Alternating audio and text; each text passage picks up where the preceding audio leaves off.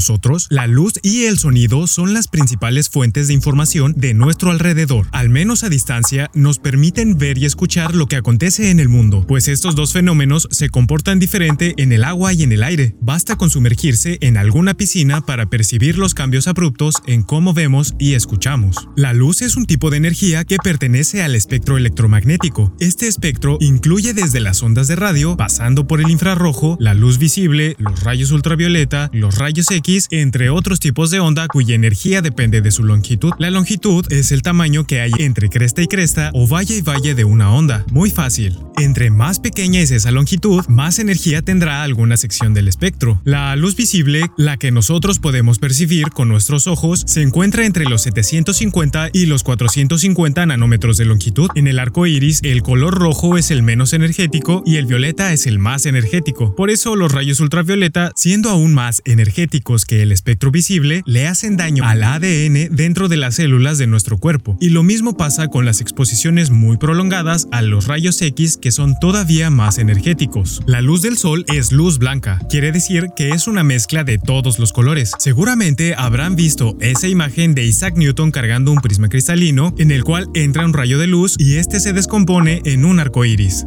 El agua de mar absorbe estos colores de diferente manera. Esa es la razón del por qué el mar en calma lo percibimos de color azul o verde, y el por qué gran parte de la vida marina se concentra en los primeros metros de su superficie. La luz roja y amarilla, las más débiles del espectro visible, son rápidamente absorbidas en los primeros metros. La verde, azul y violeta puede llegar a los 40 metros de profundidad y la azul, que es la que llega más profundo, puede alcanzar hasta los 200 metros. Por debajo de esta profundidad, la única luz que se percibe es la de los organismos que la producen como el calamar luciérnaga. A esto le llamamos bioluminiscencia. Casi todas las redes tróficas en el mar dependen de la energía lumínica proveniente de la estrella más cercana, el Sol. Esta luz es la que le da energía a los organismos fotosintéticos para que puedan comer, crecer y reproducirse. Por lo tanto, afectan la distribución espacial y temporal de otros seres vivos que se alimentan de ellos. Existen otros factores que afectan el color en el océano. Por ejemplo, cuando el mar está muy agitado, las burbujas de aire en la superficie reflejan toda la luz que incide en ellas. Por eso ves blanca la superficie, así como las burbujas del jabón con el que te bañas, sin importar el color del jabón. La lluvia también afecta el color del mar, haciendo que se vea de un tono verde muy oscuro, casi gris. También puede que hayas escuchado el término marea roja o bloom. El término técnico es florecimiento algal nocivo o FAN por sus siglas. Estos son provocados por un incremento perceptible de microorganismos de color rojo que pueden causar afectaciones a la vida marina y a nosotros, ya que producen ciertas sustancias que son extremadamente tóxicas.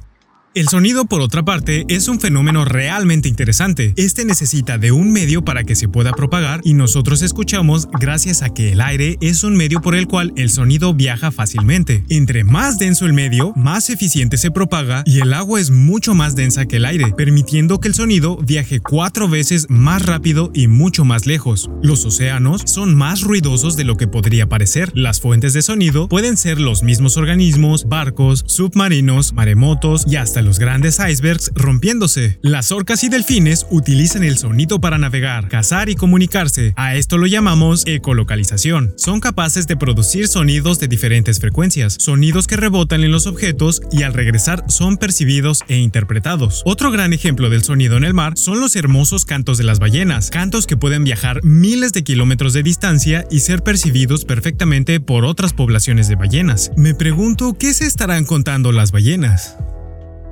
Te dejo una pregunta para pensar. Existen organismos de las profundidades que al ser extraídos a la superficie se ven de color rojo. ¿Qué ventaja crees que esto les pueda dar en lugares en donde no llega la luz? Espero que este capítulo te haya gustado. Si es así, no olvides compartirlo y también recuerda que puedes apoyarme invitándome un café en el enlace de la descripción. ¡Hasta pronto!